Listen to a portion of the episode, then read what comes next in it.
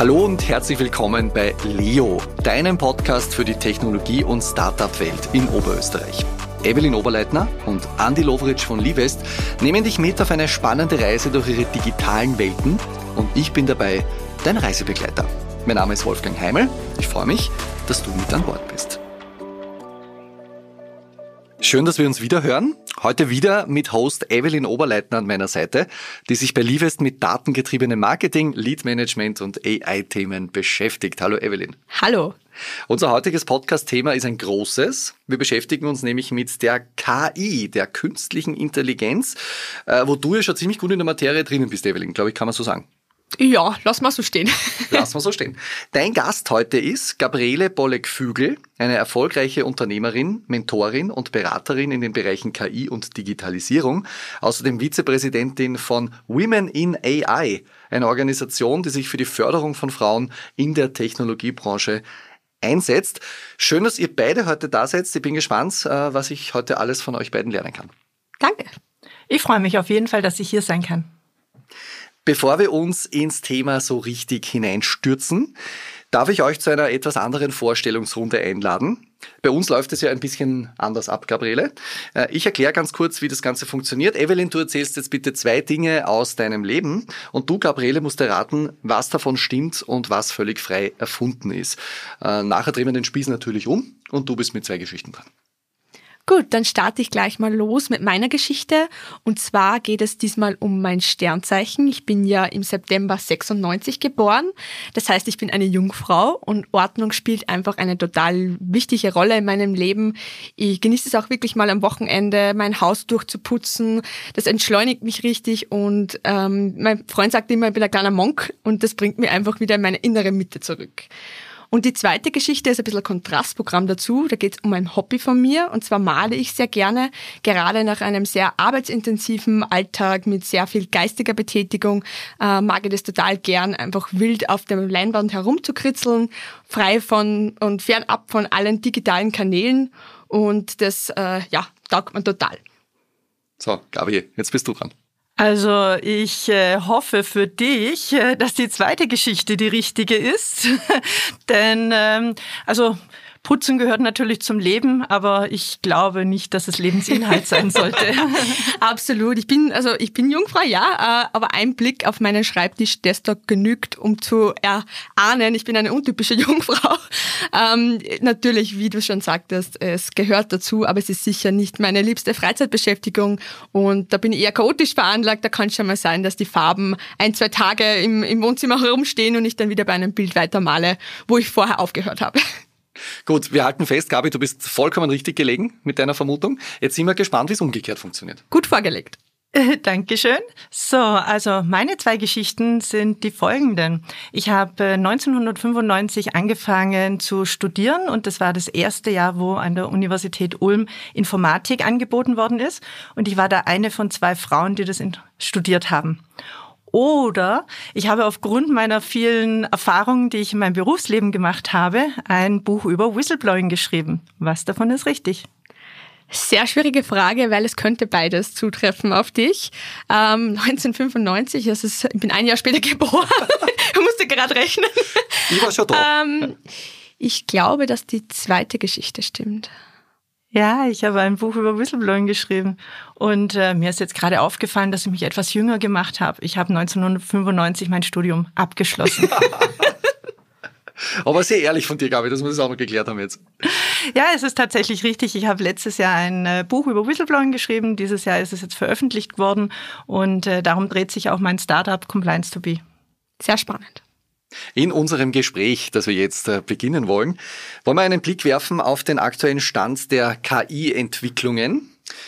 Und äh, vielleicht auch äh, wollen wir einen Blick darauf werfen auf diese oft gestellte Frage, ist die KI Fluch oder Segen?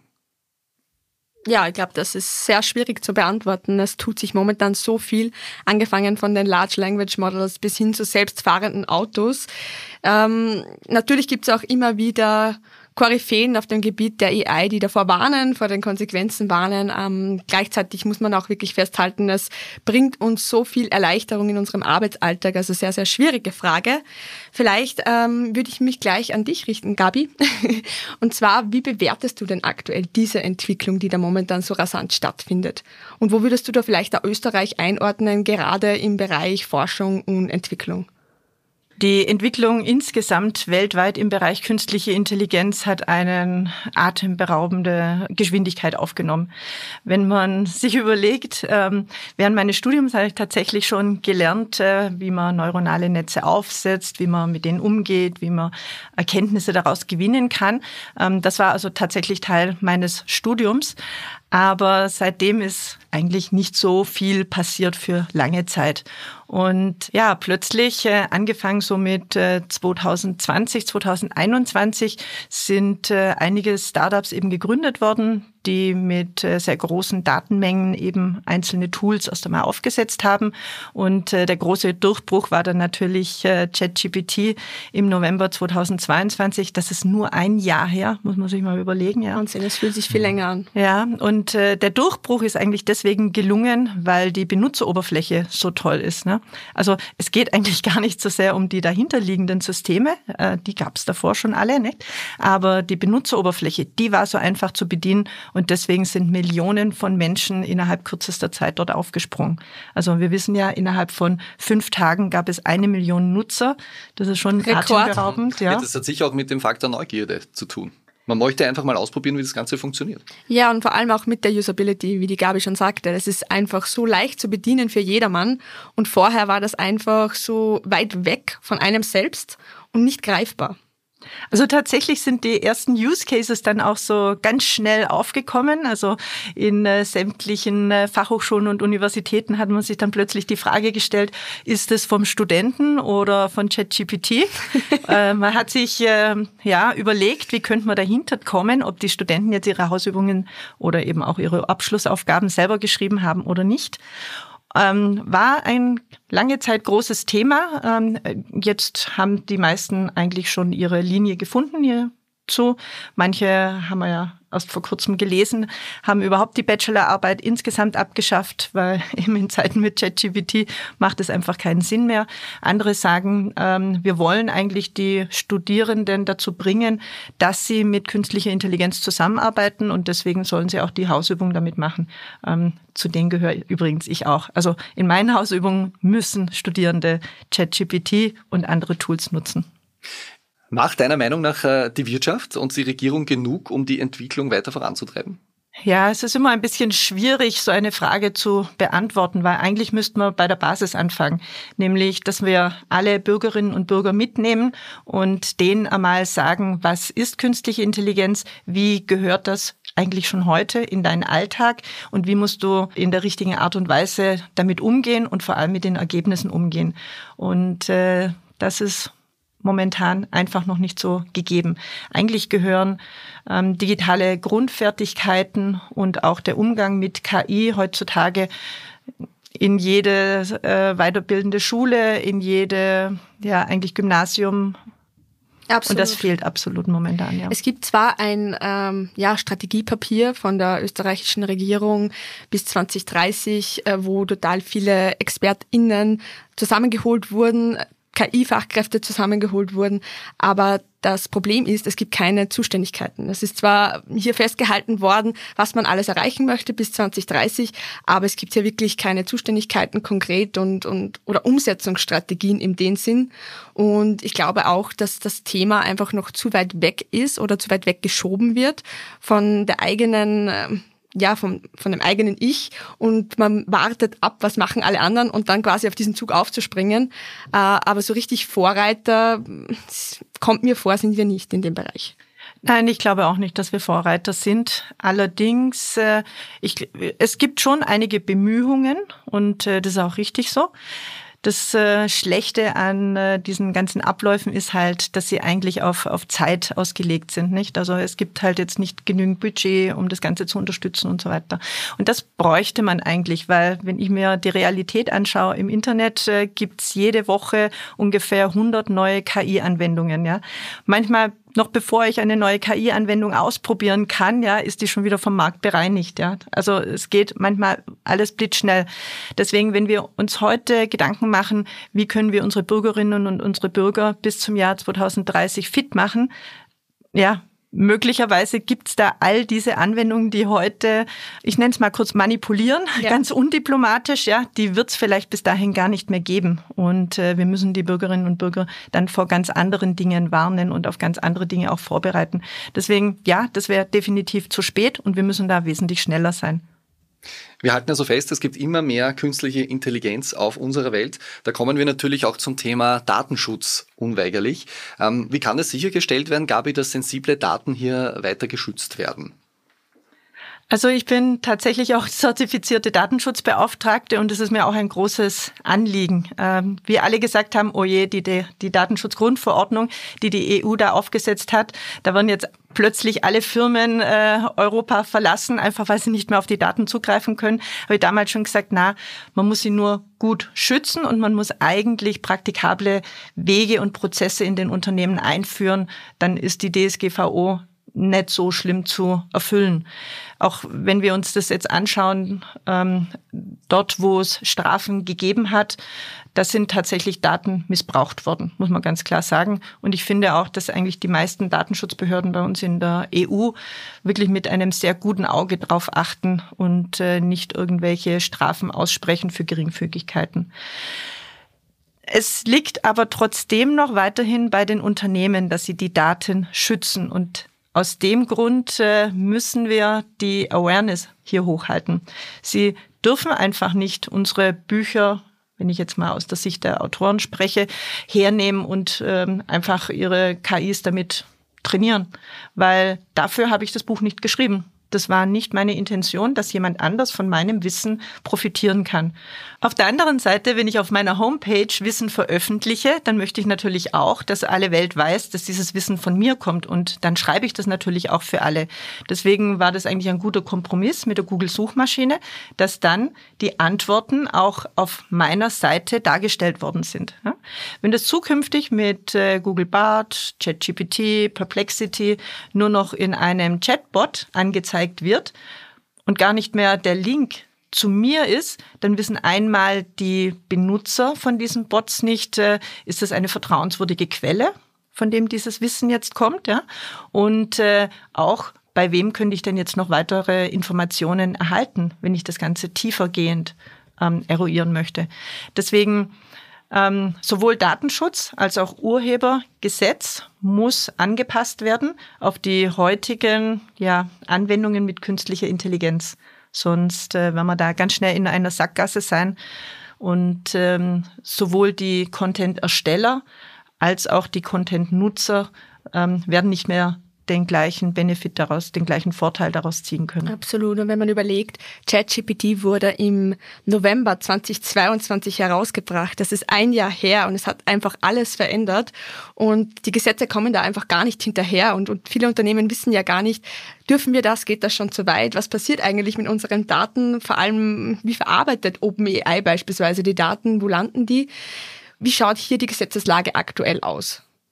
Ja, aktuell haben wir eben ein äh, etwas in die Jahre gekommenes Urheberrecht, das äh, künstliche Intelligenz eben nicht angemessen momentan umfasst. Und äh, da wird es in den nächsten Jahren jetzt Anpassungen geben. Dann gibt es einige Initiativen von der EU. Da gibt es einmal den AI Act, der ja, Gott sei Dank jetzt im Dezember noch äh, verabschiedet wurde. genau. Ähm, allerdings das äh, letzte äh, Paper, sozusagen die Last Version, die wird erst im Januar nächsten Jahres veröffentlicht. Also wir wissen zum heutigen Zeitpunkt noch nicht hundertprozentig, was tatsächlich drinstehen wird. Ich bin auch schon sehr gespannt drauf. Aber so die, die Rahmenbedingungen, die wissen wir schon. Also es wird definitiv unterschieden werden zwischen ähm, vier unterschiedlichen Rollen, die man einnehmen kann zu AI-Systemen. Das ist einmal der Entwickler, der Verteiler, also der Distributor, der Importeur und äh, der Anwender. Wobei Anwender meistens eine Firma sein wird. Und äh, je nachdem, welche Rolle man in Bezug dann auf das AI-System einnehmen wird, hat man dann eben unterschiedliche Auflagen durchzuführen. Und auch diese Auflagen, die richten sich wieder so ähnlich wie bei der Datenschutzgrundverordnung eben nach bestimmten Risiken. Und da wird es eben auch äh, Low-Risk, Medium-Risk und High-Risk-Anwendungen gehen. Und äh, bei Low-Risk wird man nicht sehr viel machen müssen, einfach ein paar Transparenz- und Dokumentationspflichten ein ja, nachgehen. Ähm, bei Medium Risk wird man schon ein bisschen mehr in die Prozesse hinein investieren müssen. Und erst wenn es um die High Risk Systeme geht, dann wird man tatsächlich ein Qualitätsmanagement, ein Risikomanagement für dieses System aufsetzen müssen. Also dann sind auch die Verpflichtungen des Unternehmens natürlich größer. Das heißt, würdest du sagen, äh, Startups, die jetzt momentan aus aller, äh, aus jeder Ecke herausschießen und sich mit dem Thema künstliche Intelligenz beschäftigen, wird es für diese Startups schwieriger in Zukunft mit dem AI Act? Diese Frage an mich zu richten ist ein bisschen schwierig, weil ich äh, habe in großen Wirtschaftsprüfungskanzleien gearbeitet. Bei mir ging es immer darum, äh, IT-Systeme so einzusetzen, dass sie den gesetzlichen Anforderungen entsprechen. Also das ist sowieso meine, ähm, meine Denkweise. Und äh, auch Startups müssen sich nämlich danach richten. Ich sehe ein, ein anderes Problem bei KI. Ähm, da kommen wir vielleicht nachher noch drauf, äh, nämlich die Voreingenommenheiten, der, der Bias, der in den Daten drin ist, nicht? Und äh, der ist nämlich tatsächlich nicht für jeden Anwendungsfall der gleiche. Und äh, das könnten viele äh, Startups vielleicht übersehen dass für Ihren Anwendungsfall, den Sie jetzt aufsetzen, vielleicht ein ähm, Open Source Datenset gar nicht so gut geeignet mhm. ist.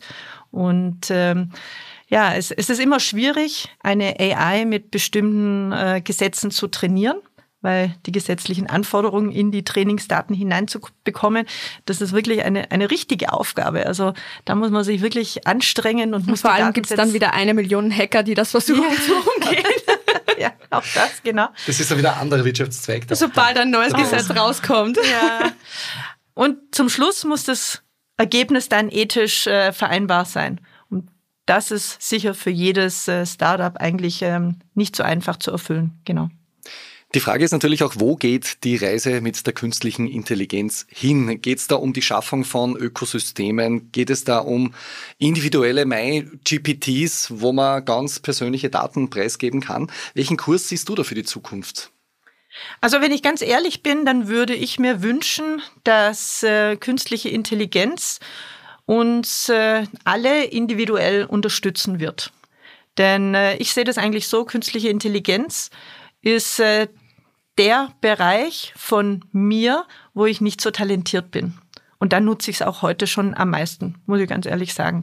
Ähm, ich tue mir manchmal schwer, einfache Sätze zu schreiben mit wenig äh, Kommas und so. Und äh, wenn ich meinen Text so geschrieben habe, dann gebe ich den oft ChatGPT und sage, mach mir hier einen im B1 Sprachformat draus. Und äh, das kann auch ziemlich gut. Also der Inhalt bleibt der gleiche. Und äh, wenn ich eine Stunde gebraucht hätte, um einen einfachen Satz draus zu machen, ja, ähm, ChatGPT schafft es in einem Bruchteil von einer Sekunde.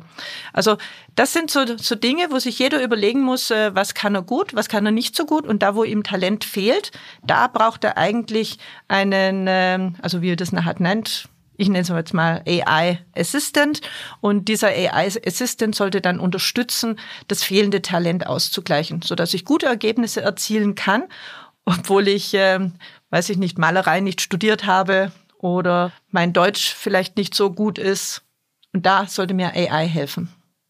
Jetzt ist es ja so, dass Unternehmerinnen und Unternehmer immer wieder gesagt bekommen, ja, sie sollen künstliche Intelligenz in ihrem Unternehmen anbieten und auch anwenden. Wie siehst du da den aktuellen Stand äh, der Dinge? Wird das deiner Meinung nach schon sehr gut umgesetzt oder ist da noch Luft nach oben? Da ist noch sehr viel Luft nach oben, definitiv. Und ich würde da auch unterscheiden vom Einsatz von äh, Chatbots wie jetzt äh, ChatGPT, Perplexity oder eben BART, um nicht nur ein Produkt hier zu nennen, ja. ähm, da, das ist so die Anwendung und äh, ich glaube, das wird irgendwo in irgendeiner Abteilung schon in jedem Haus umgesetzt, ja. Äh, ist übrigens auch so ein bisschen ein kleiner Fluch, da die Subscription, also entweder kosten sie gar nichts oder die Subscription ist sehr günstig, also für ChatGPT beispielsweise 20 Dollar. Ähm, das kann sich jeder private gut leisten und kann das im Endeffekt dann auch im Unternehmenskontext einsetzen und äh, könnte im Endeffekt da dann eben auch Betriebsgeheimnisse hochladen, obwohl das Unternehmen gar nichts davon weiß. Also das ist dann der Fluch, von dem ich spreche.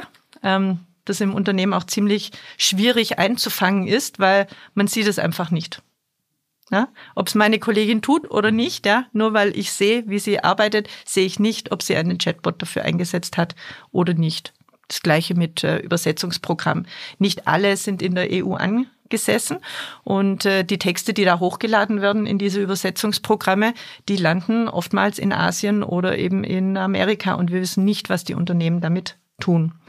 Das mal auf der einen Seite. Also ich glaube, das ist äh, flächendeckend in fast allen Unternehmen bereits angekommen. Also das würde ich jetzt aber nicht als ähm, ein Unternehmen hat sich äh, strategisch dazu entschieden, künstliche Intelligenz einzusetzen, ähm, benennen, sondern da würde ich sagen, dass es für die eigenen Produkte, für die eigenen Geschäftsprozesse, dass da eben Algorithmen eingesetzt werden oder künstliche Intelligenz eingesetzt werden, um das zu verbessern, zu optimieren oder um einen Mehrwert für den Kunden zu, zu erbringen. Ne?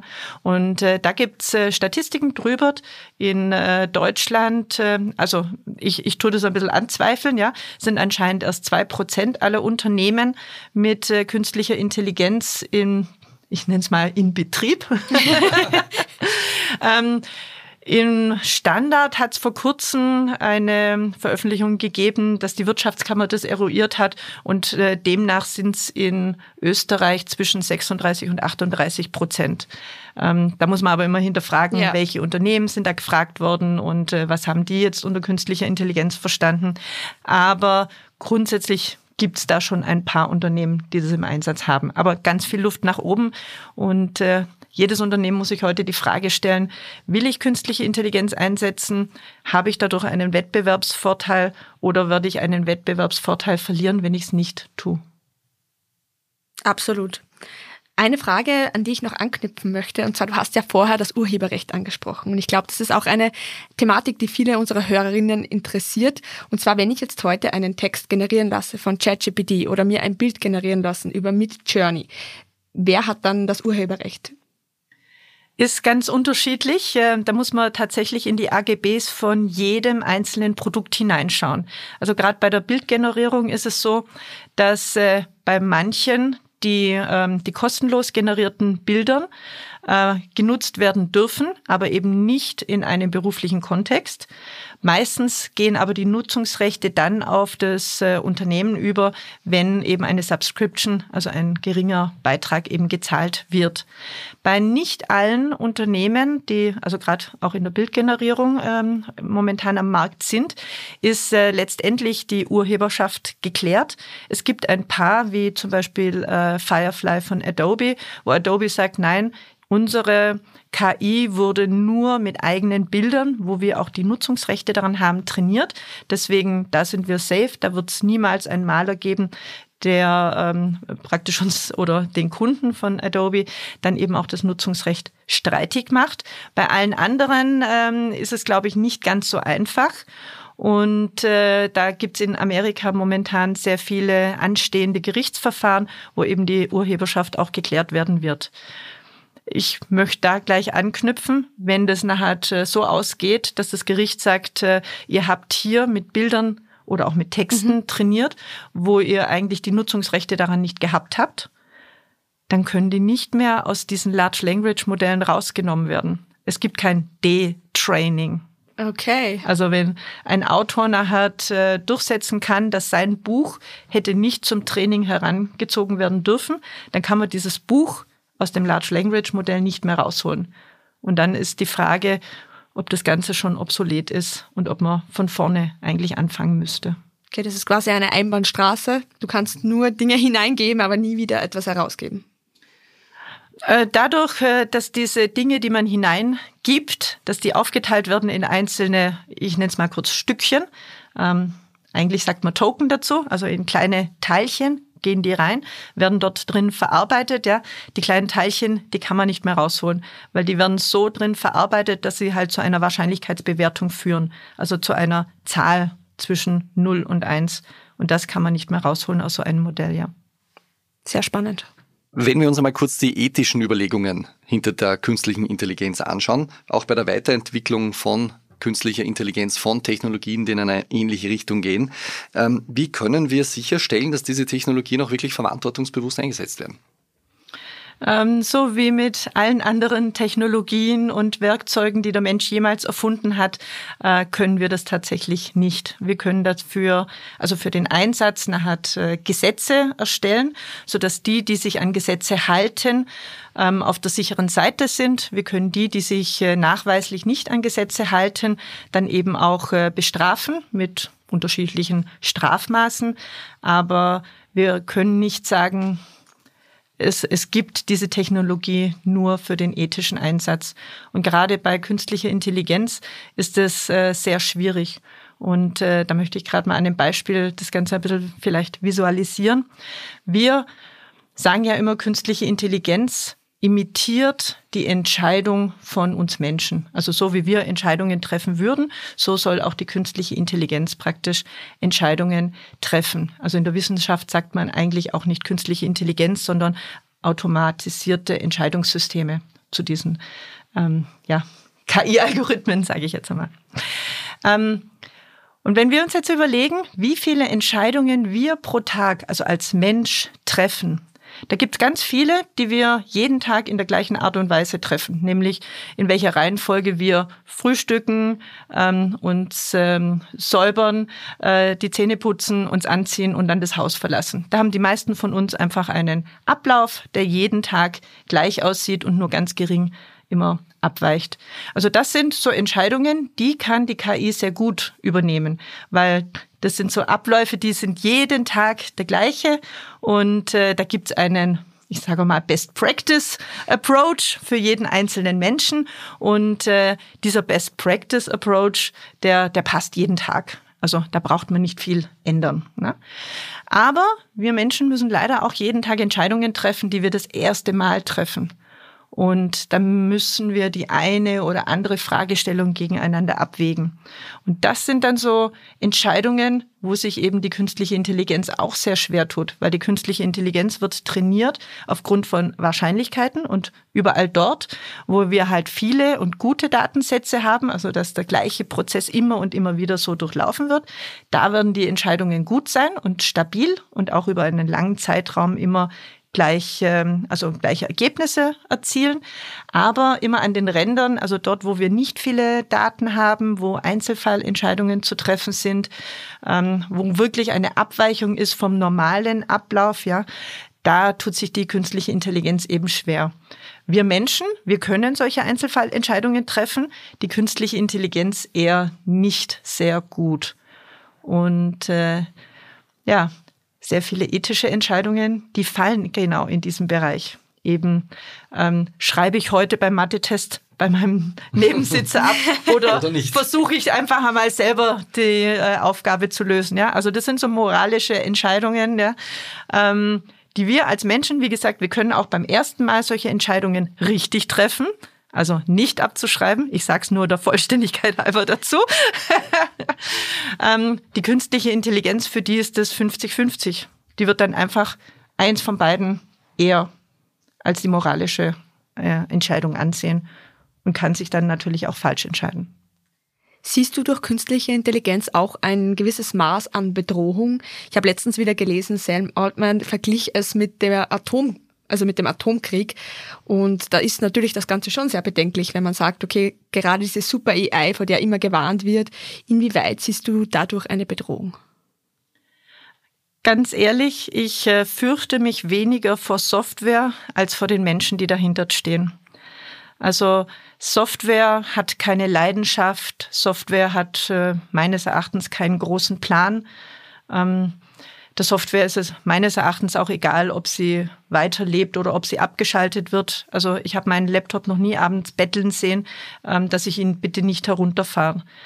Aber die Menschen, die diese Modelle aufbauen, die Menschen, die entscheiden, welche Daten für das Training herangezogen werden, die haben tatsächlich einen, einen Plan und die wollen etwas bewirken in der Welt. Und äh, künstliche Intelligenz ist tatsächlich dazu geeignet, einen Großteil anderer Menschen eben zu manipulieren, so wie wir es auch in Wahlen schon gesehen haben. Und deswegen müssen wir uns äh, meines Erachtens mehr vor den Menschen und vor manipulierenden Systemen fürchten, als vor der Software selber. Also um mal den Sepp Hochreiter hier zu zitieren, äh, der hat gesagt, äh, KI hat ungefähr so viel ähm, Bewusstsein wie ein Bleistift. Aber der Bleistift in den falschen Händen verursacht natürlich dann eine Lawine. So ist es. Wo liegen deiner Meinung nach die Grenzen von der künstlichen Intelligenz? Die Grenzen. Wir stehen gerade erst am Anfang. Je nachdem, welchen Wissenschaftler wir fragen, sind wir so ungefähr bei äh, drei bis äh, fünf Prozent dessen, was mit künstlicher Intelligenz alles funktionieren wird. Also wenn du mich heute nach den Grenzen fragst äh, und ich könnte dir hier eine gute Antwort geben, ähm, dann wäre ich eine gemachte Frau. ja, wir werden dann so weit weiterreden, wenn es soweit ist. Ich hoffe, ich erlebe es noch. Aber es ist eigentlich schon Wahnsinn. Drei bis vier Prozent. Ja, wir sind tatsächlich noch am Anfang von dem, was äh, alles möglich sein wird. Um hier den Gerhard Kühner zu zitieren, der hat mal gesagt, wir haben gerade, das ist wie mit dem Feuer, die Menschheit hat gerade das Feuer entdeckt, wie man Feuer macht und genau da stehen wir auch mit der künstlichen Intelligenz. Ich finde es übrigens ein sehr, eine sehr gute Parabel. Ja. Also mir, mir gefällt das auch sehr gut. Ja. Vor allem, äh, er sagt da immer, wie das Feuer entdeckt worden ist. Da ist sofort ein Beirat eingefügt worden und die sind alle ums Feuer rumgesessen und haben sich überlegt, sollen wir da weitermachen oder lassen wir es sein? Ja. Wo wären wir heute, wenn wir nicht weitergemacht hätten mit Feuer? Absolut. Aber wir müssen es natürlich in einem sicheren Umfeld schaffen und deswegen sind äh, Gesetze unumgänglich. Am Anfang habe ich es ja kurz erwähnt, dass wir möglicherweise die Fluch- oder Segenfrage bei der künstlichen Intelligenz klären. Jetzt kommen wir zum Ende dieser Folge. Was ist äh, eure Antwort dazu? Ich sage beides. Also wie, wie wir schon besprochen haben, ich glaube, dass künstliche Intelligenz der Menschheit enorm viele Fortschritte bringen wird, ähnlich wie damals das Feuer oder die Erfindung des Internets. Äh, ich denke aber Trotzdem, wenn künstliche Intelligenz in die falsche Hände gerät, kann das auch ganz schnell eine Dynamik aufgreifen, die sehr schwer zu stoppen wird. Also wir sehen heute schon, dass die Kriminellen künstliche Intelligenz äh, nutzen und äh, sehr gezielt eben auch nutzen gegen Menschen, die äh, nicht so genau wissen, wie sie mit künstlicher Intelligenz richtig umzugehen haben. Und deswegen glaube ich, ähm, es wird dann ein Segen werden, wenn wir alle Bürgerinnen und Bürger eben gut ausgebildet haben, wenn sie wissen, äh, wie sie mit künstlicher Intelligenz und mit den Problemstellungen, die um die künstliche Intelligenz ranken, umzugehen haben. Aber dann werden sie äh, sehr gute Ergebnisse damit erzielen können und äh, Deswegen bin ich auch ganz bei dir. Es ist ein Segen und ein Fluch. Leider sind die Kriminellen immer so einen kleinen Schritt vor uns. Am Ende jeder Episode, jeder Folge gibt es immer drei Learnings die ich aus dieser Folge mitnehme und die möchte ich euch jetzt gerne präsentieren. Ähm, ich habe sehr spannend gefunden den Satz, was in der KI drinnen ist, bleibt in der KI. Man kann ja nichts mehr herausnehmen. Es wird mit Token weiterverbreitet und bleibt in der KI für alle Zeit. Es gibt noch viel zu tun, was das Urheberrecht betrifft. Da gibt es noch viele ungeklärte Fragen. Und äh, das Gute an künstlicher Intelligenz ist, wenn man Defizite hat in einem gewissen Bereich, dann kann sie auf jeden Fall unterstützend helfen.